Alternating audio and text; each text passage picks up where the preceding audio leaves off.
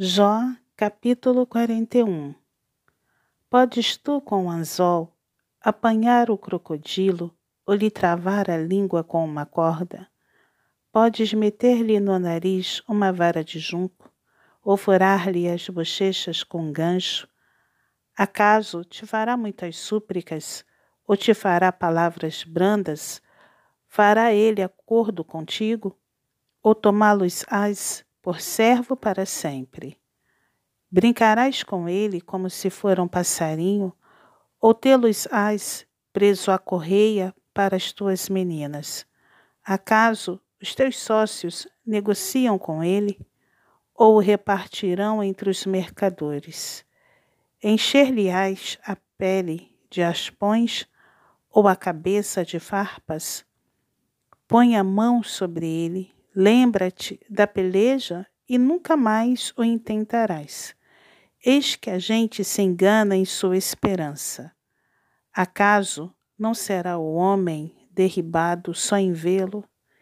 Ninguém há tão ousado que se atreva a despertá-lo. Quem é, pois, aquele que pode erguer-se diante de mim? Quem primeiro me deu a mim, para que eu haja de retribuir-lhe? Pois o que está debaixo de todos os céus é meu.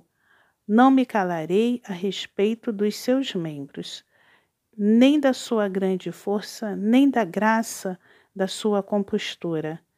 Quem lhe abrirá as vestes do seu dorso, ou lhe penetrará a couraça dobrada? Quem abrirá as portas do seu rosto? Pois em roda dos seus dentes está o terror. As fileiras de suas escamas são o seu orgulho, cada uma bem encostada, como por um selo que, se, que as ajustas. A tal ponto, uma se chega à outra, que entre elas não entra nem o ar. Umas às outras se ligam, aderem entre si e não se podem separar. Cada um dos seus espirros faz resplandecer luz e os seus olhos são como as pestanas da alva.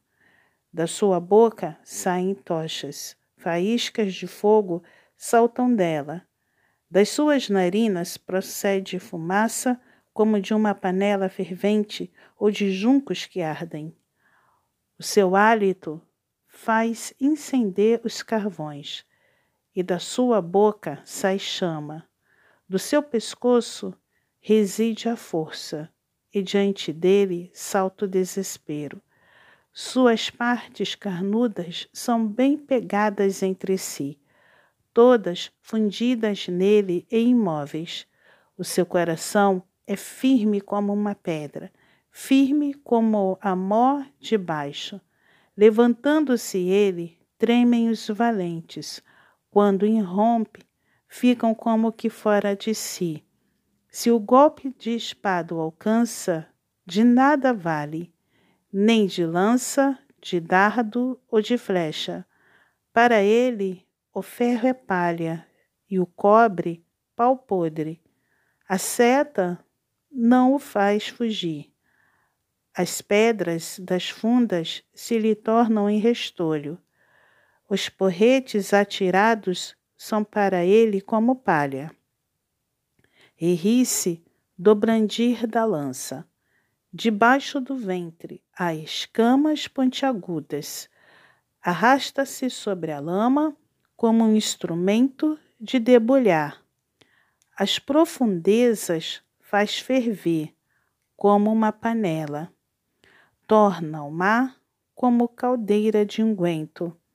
Após si, deixa um sulco luminoso o abismo parece ter se encanecido.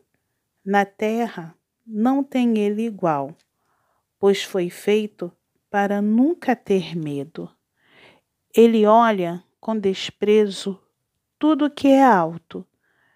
É rei sobre todos os animais orgulhosos.